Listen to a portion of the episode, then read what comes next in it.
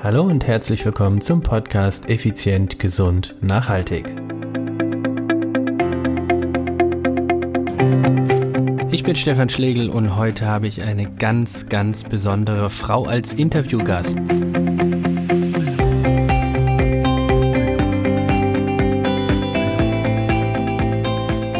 Hallo liebe Zuhörer, hier ist wieder dein Podcast Effizient, Gesund, Nachhaltig. Heute habe ich einen ganz besonderen Gast, nämlich Anke Zampich. Anke ist Inhaberin von QA System, 48 Jahre alt, wohnt in der Rhein-Neckar-Region und ist seit neun Jahren selbstständig in der Qualitätssicherung für klinische Arzneimittelstudien. Ich habe ungefähr fünf Minuten gebraucht, um, um diesen Job irgendwie zu üben. Liebe Anke, herzlich willkommen. Ja, vielen Dank, Stefan, dass ich da sein darf. Freut mich. Anke, ähm, beschreib mir doch mal, also erstmal, habe ich das alles richtig so wiedergegeben? Gibt es etwas, äh, wo man dich noch vielleicht ergänzen sollte mit deiner, na, äh, in deiner Beschreibung? Nein, das hast du erstmal sehr treffend wiedergegeben. Das. Danke. Ich habe auch lange für die Qualitätssicherung für klinische Arzneimittelstudien geübt. jetzt fluppt. genau, jetzt fluppt sie, jetzt werde ich nicht mehr vergessen. Anke, beschreib mir und unseren Hörern noch mal ganz kurz, was macht denn jemand, der Qualitätssicherung für klinische Arzneimittelstudien durchführt? Genau, das ist ähm, vielleicht mit einem Satz beschrieben ein bisschen der TÜV, wie der TÜV beim Auto. Das heißt, ähm, wenn ich mit einem verkehrstüchtigen Fahrzeug auf der Straße sein möchte, muss ich bestimmte Kriterien erfüllen. Ja. Damit das macht der TÜV. Der gibt mir meine Plakette und sagt, jawohl, du darfst. Es ist nicht ganz eins zu eins, es hinkt ein wenig, aber es ist immer für Leute, die völlig branchenfremd sind, ist das immer eine gute Erklärung, damit sie sich überhaupt mal was darunter vorstellen können. Qualitätssicherung, was heißt das jetzt? Ähm, das ist ja mannigfaltig. Das sind, das sind auch mehrere Bereiche. Starten wir einfach mal bei der, bei der klassischen Qualitätssicherung, nämlich Implementierung von Standardprozessen.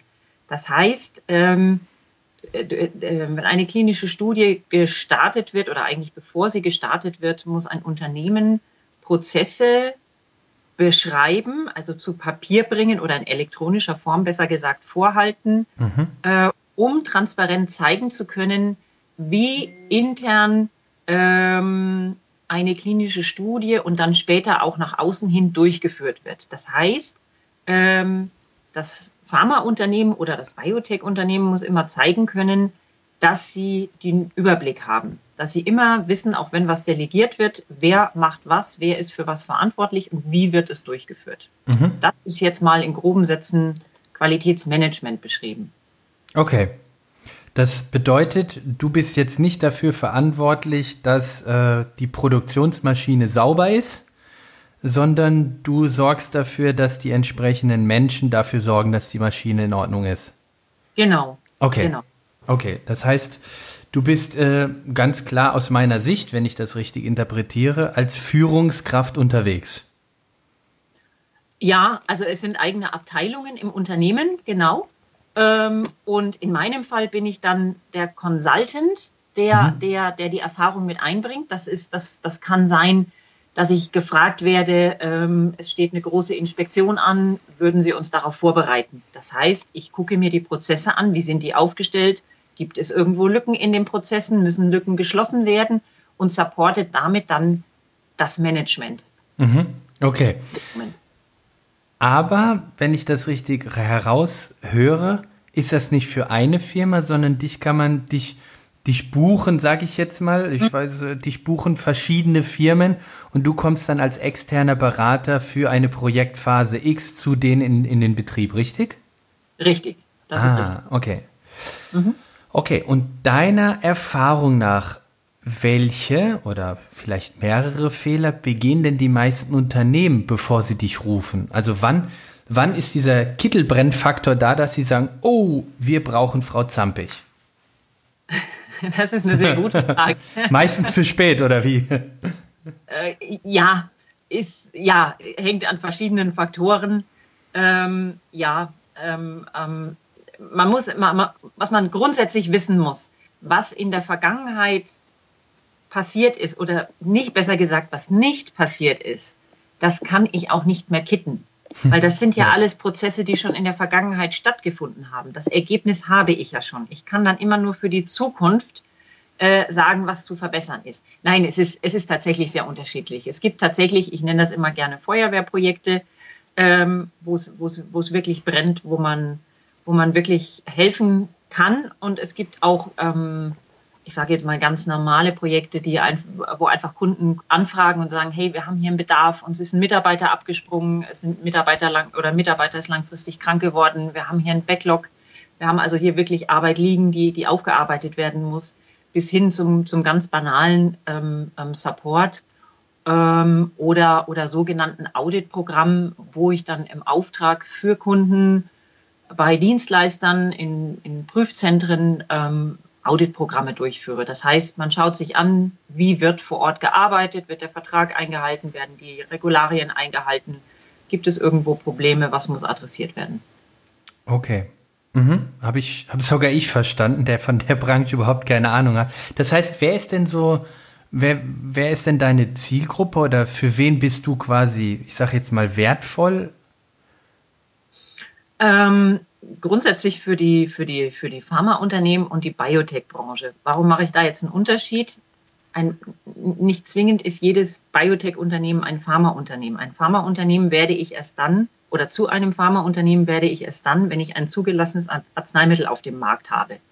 Warum betone ich das so? Weil das von den ähm, gesetzlichen Regularien schon ein großer Unterschied ist, weil ich einfach unterschiedliche äh, Sachen vorhalten muss. Ein Pharmaunternehmen muss, muss, muss teilweise andere Regularien erfüllen als ein, als ein reines Biotech-Unternehmen. Ah, okay.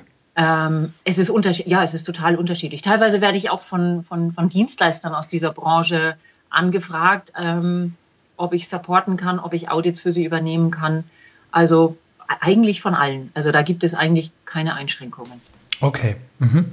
Und das Ganze machst du dann von zu Hause aus oder bist du äh, auf Reisen? Das ist eine gute Frage. Das ist wirklich tatsächlich projektabhängig und ähm, ich, ja, ich sage bewusst projektabhängig, weil es gibt Projekte, ähm, da kann man gar nicht von zu Hause aus arbeiten, da muss man vor Ort sein.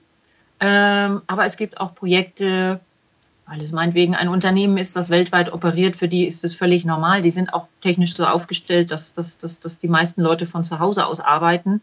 Äh, oder eben ähm, in, in, in Büros in anderen Ländern, aber man ist es einfach gewohnt, per WebEx oder, oder Videokonferenzen zu kommunizieren. Und von daher ist es dann relativ egal, ob die Leute im Büro sind oder zu Hause im Büro sitzen.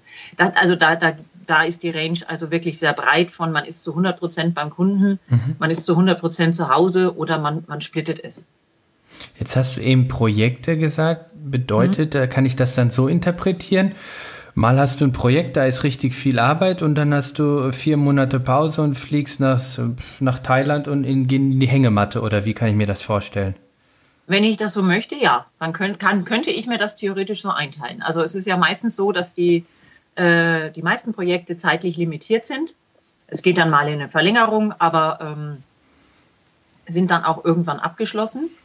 Ähm, und dann kann ich, wenn ich das möchte, sagen, oh nee, ich nehme jetzt erstmal kein Projekt an, ich mache jetzt mal vier Monate Pause. Ah, okay. Könnte ich machen, ja, wenn ich das möchte. Okay, das heißt aber, ich habe die Erfahrung gemacht, wenn du Projekte hast, die zeitlich limitiert sind, dann mhm. ist auch der Erwartungsdruck deutlich höher, als wenn du sagst, jo, äh, wir starten mal. Ist das auch bei dir so oder tut sich da, ist da kein Unterschied? Mm, ähm, die meisten sind limitiert. Ich überlege, ich habe jetzt gerade ah, über irgendwelche Projekte gibt mit, wir starten mal, die sind eher die Ausnahme. Weil der Punkt ist ja der, in dem Moment, wo ich mir eine, einen, einen Freelancer oder einen, einen Consultant ins Haus hole, ist es ja immer mit Mehrkosten verbunden. Mhm. Das ist automatisch so. Ja. Also, ähm, und jeder ist an sein Budget gebunden und jeder muss, äh, mit jeder meine ich, das Management ist an, an, an, an das Budget gebunden und muss sich auch irgendwo rechtfertigen. Das heißt also, man wird immer ähm, den, den Umfang des Projektes vorgeben und damit auch eine Zeitvorgabe. Okay. Mhm. Weil man es natürlich auch intern an die entsprechenden Positionen ähm, berichten muss, was mit dem Geld passiert. Okay. Was hast du dadurch, dass es Projekte sind, ist es ja natürlich relativ schwierig gleich zu antworten. Aber was schätzt du, wie viele Wochenarbeitsstunden hast du etwa so im Schnitt? Also das geht von der ganz normalen Regelarbeitszeit von 40 bis 45 Stunden bis hin zu 80, 90 Stunden. Ich hatte teilweise schon, ja 90 nicht, aber 80. 80 auf jeden Fall. Wow. Okay. Gearbeitet hat, weil es einfach nicht anders ging. Und weil es eben nötig war, ja. Okay. Einfach nötig war, ja. Ja, was, was würdest du sagen, ist die Schwierigkeit in deinem Beruf, beziehungsweise was ist in deinem Beruf für dich anstrengend? Ähm, was ist anstrengend? Ähm, äh, äh, ich zögere jetzt gerade deswegen bei dem Begriff anstrengend. Ja. Ähm, ja, jeder Beruf ist irgendwo auf eine gewisse Art und Weise anstrengend. Also wenn man, wenn man, ähm, ich hatte schon Projekte, wo ich äh, so viel auf Reisen war, dass ich teilweise, wenn ich morgens im Hotel aufgewacht bin, wirklich nicht wusste, wo ich war. Oh Gott. Ähm, und und, und ähm, mich wirklich erstmal orientieren musste. Das ist dann wirklich irgendwann anstrengend, weil, weil es einfach den Körper belastet. Das ja. Ähm, ansonsten in meinen Berufen ich sehe da eher die Herausforderung drinnen. Äh, und damit meine ich mich schnell, und das ist ja auch einer der großen Vorteile von einem, von einem Consultant. Ich sehe ja viele verschiedene Unternehmen, ich höre ja viele verschiedene Aussagen von Behörden und so weiter und so weiter, mhm. Ähm, dass ich einfach mich, dass ich eine, eine hohe Flexibilität habe, mich schnell auf, auf neue Prozesse einzustellen es ist ja jetzt nicht so, dass, dass ich jetzt sagen kann, naja, ich habe jetzt erstmal eine Einarbeitungszeit von einem halben Jahr, ich, ich gucke mir das jetzt erstmal alles entspannt an, sondern nein, man, man bekommt seine Aufgabe und dann natürlich hat man Rückfragen. Das, das ist total normal. Aber ähm, dann wird eigentlich erwartet, dass man auch sofort performt in dem Moment. Ähm, man darf jederzeit fragen, um Gottes Willen, das sind alles Menschen, das ist auch alles völlig in Ordnung.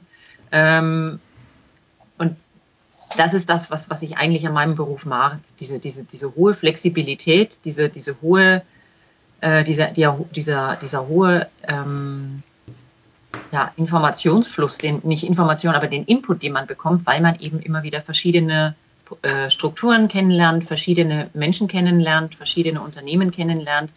Äh, und jeder hat seine individuelle, besondere Art, mit verschiedenen Prozessen umzugehen. Mhm. Mhm. Okay.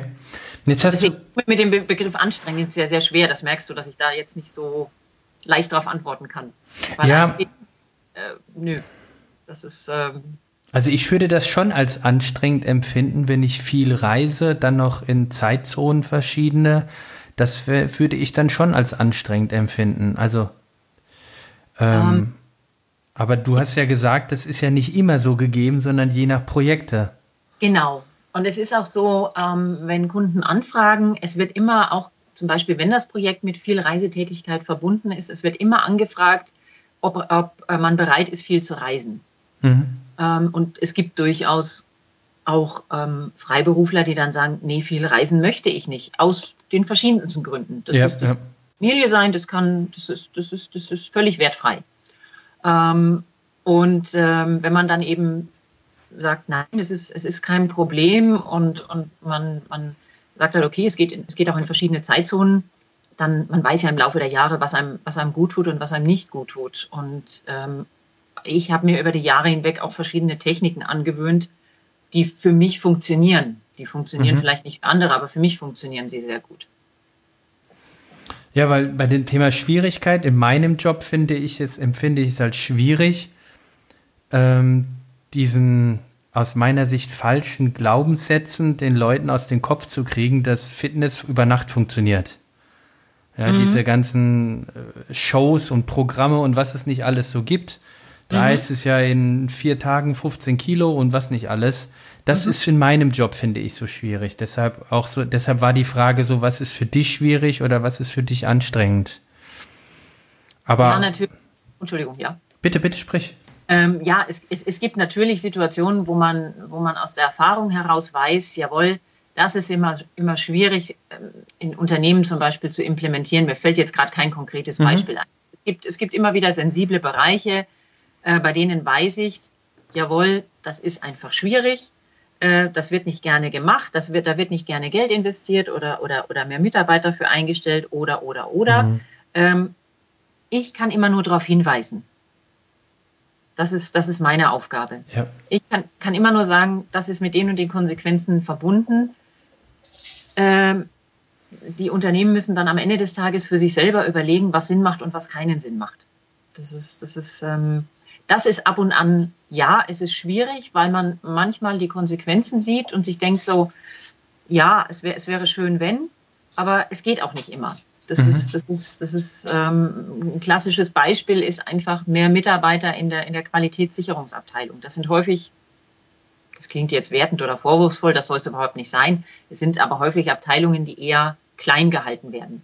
In der Konsequenz ähm, dass der Workload für die, für die einzelnen Mitarbeiter doch extrem hoch ist. Also und man viele Sachen doch nicht so implementieren kann, wie man es gerne, gerne möchte. Mhm. Aber das ist jetzt ein mal ein, ein, zart, zartes Beispiel ähm, dafür, was, was schwierig sein könnte. Wie gesagt, das muss man immer, immer im Einzelfall sehen ähm, und, und ähm, ja, muss man gucken. Okay, jetzt hast du vorhin gesagt, dass du im Schnitt 40 bis 80 Stunden pro Woche arbeitest, sagen wir mal 50, 60 so um den mhm. Dreh. Mhm. Ähm, jetzt weiß ich, dass du, dass du darüber hinaus, nenne ich es jetzt einfach mal, auch ein, ein paar Tierchen hast. Ein paar mhm. Tiere. Mhm. Äh, was hast du für Tiere? Also, bei mir zu Hause. Also, sie holt aus. habe ich zwei liebe Hunde. Ja wie sie nicht unterschiedlicher sein könnten und die mir sehr viel Spaß bereiten. Mhm. Ähm, und ich habe zu Hause auf der Weide und die ich auch ab und an noch besuche und ab und an noch ein bisschen spazieren reite, noch zwei Rentner stehen, die ja ihr Rentnerdasein genießen. Zwei Rentner? Das, ja. Was, was meinst du mit Rentner jetzt? Das sind ehemalige Sportpferde. Ah, Pferde, okay. Ich dachte jetzt so ja, zwei Rentner, die du mal irgendwo kennengelernt hast und die hast du da einfach hingestellt. Genau. Richtig. Nein, ich habe noch zwei, zwei Sportpferde auf der Weide stehen und ja, die freuen sich des Lebens und lassen sich die Sonne auf dem Bauch und auf den Rücken strahlen. Und denen geht es einfach richtig gut. Weil du früher geritten bist. Richtig. Genau. Und was war das? Ähm, ich bin eigentlich alle, alle drei Arten ähm, ähm, geritten, also Dressur, Springen und Vielseitigkeit. Habe mich aber dann ähm, sehr frühzeitig für die Vielseitigkeit entschieden und habe das viele, viele, viele Jahre mehr oder weniger erfolgreich ähm, ähm, bestritten, auch international. Mhm. und habe dann irgendwann beschlossen, dass das eine wunderschöne Zeit war, aber es auch noch andere Sachen im Leben gibt, wie Reisen, andere Länder angucken, andere Sportarten oder, oder, oder. Mhm, okay. Ähm, das bedeutet aber, wenn ich das jetzt mal zusammenpacke, ja. dass du, ich nenne es mal Verpflichtungen, also so ein Tier möchte ja auch bespaßt werden und so weiter und so fort. Und beruflich 50, 60 Stunden, dass da, also so reine Zeit nur für dich, also wirklich ohne, ich muss dem Hund noch Essen geben oder mhm. ich habe jetzt noch äh, die Excel-Tabelle zu schreiben oder was auch immer, hast du nur für dich doch, klingt es, als wenn das recht wenig Freizeit ist, sage ich jetzt mal, obwohl ja wahrscheinlich Hund und Pferd ist ja Freizeitgestaltung. Aber mhm. ich meine jetzt wirklich nur für dich, wo es nur um die Person Anke geht. Ja, das ist richtig. Ähm, ja, das, das, das, das, das, das stimmt an sich. Ähm, Wobei es ja so ist, sagen wir mal, die, die, die Hunde schafft man sich ja an, weil man, also ich zumindest, weil man einfach Spaß an den Tieren hat. Ich bin, mhm. ich bin mit Hunden groß geworden und ich finde es ganz gruselig, in meine Wohnung oder in mein Haus zu kommen und da liegt, da kommt kein, kein, kein, kein Hund angelaufen, der einen begrüßt oder der sich einfach freut, dass man nach Hause kommt. Das ist für mich wirklich gruselig. Ähm, genauso ist es mit den Pferden. Ich bin, ich bin mit den Pferden groß geworden und für mich ist vieles sehr, sehr, sehr normal. Mhm.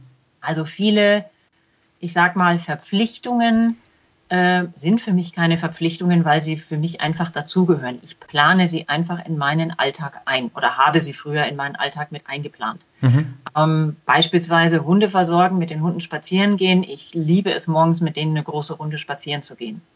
Der Tag, der startet erst gerade jetzt so ab, ab, ab dem Frühjahr dann, wenn man dann wirklich morgens unterwegs ist, man sieht Tiere, die man sonst den ganzen Tag über nicht sieht. Ähm, es ist alles noch sehr ruhig. Es ist ein, ein, ein wundervoller Start in den Tag. Mhm. Okay. Worauf ich aber hinaus mhm. wollte oder will, ist folgendes. Ich habe dich ja nicht ohne Grund angesprochen, ja.